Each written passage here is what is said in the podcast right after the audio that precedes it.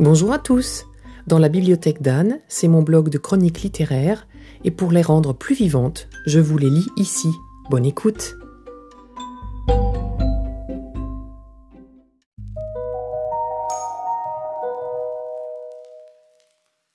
Comme beaucoup de lecteurs, j'ai fait connaissance avec Pierre Lemaître grâce à son roman Au revoir là-haut, prix Goncourt 2013, et j'ai lu toute la série historique qui a suivi, de façon un peu décousue, en lisant à saute-mouton, mais ce n'est pas bien grave car ces romans peuvent se lire indépendamment les uns des autres.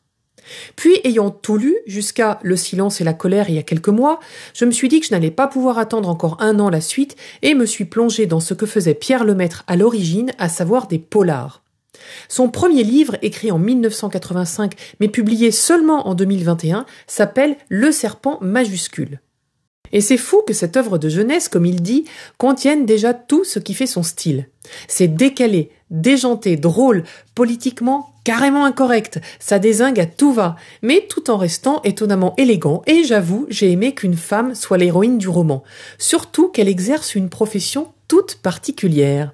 Mathilde, dont on fait connaissance dès le début du roman, est une sexagénaire replète, habitant près de Melun, dans une belle maison de campagne, veuve digne du docteur Perrin, mais n'aimant pas particulièrement leur fille, ni les enfants de celle-ci d'ailleurs, grande fan de chaussures, adorant manger et surtout n'importe comment, parlant facilement toute seule, râleuse et terriblement attachante.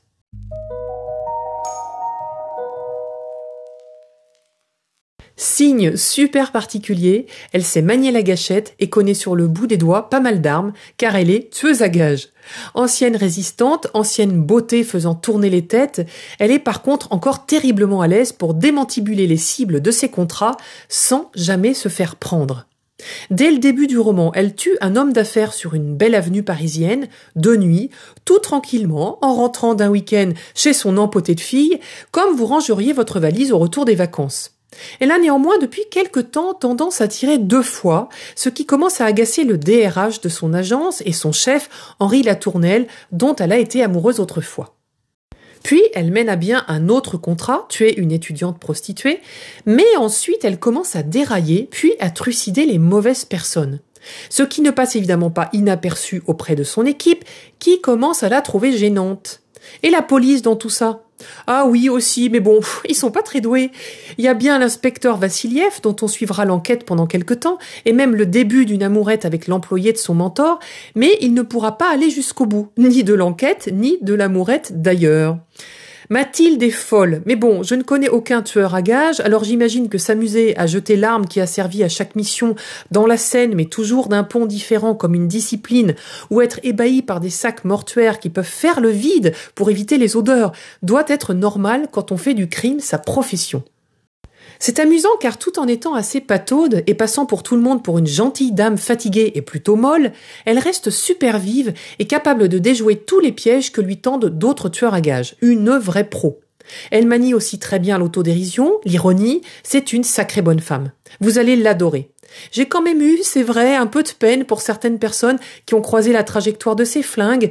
Je ne croyais pas que le maître oserait, mais c'est un polar, quoi. On ne s'ennuie pas qu'on soit dans l'action ou dans sa tête. J'ai ri. J'adore quand elle parle toute seule, en l'occurrence pour s'adresser fictivement à son chef Henri, quand elle imagine les dialogues qu'elle pourrait avoir avec lui, ou encore quand elle parle à ses chiens ou à son voisin de jardin.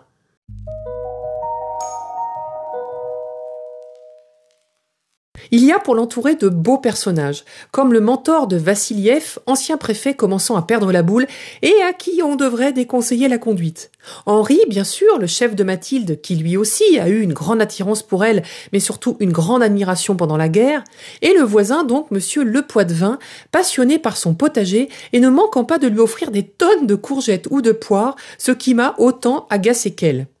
On suit sa vie pendant une semaine, qui plus est, on est dans mes années chouchoutes, les années 80, et j'ai aimé jusqu'au bout. Je vais lire les autres polars de Lemaître, ça promet.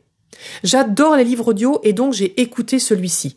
J'avais adoré que ce soit l'auteur qui fasse lecture de sa collection des enfants du désastre, puis des années glorieuses, mais je dois dire que pour le serpent majuscule, Nicolas Germag s'en sort avec brio pour la lecture, il sait rendre hommage au texte de Lemaître, c'est vivant, enlevé et super amusant.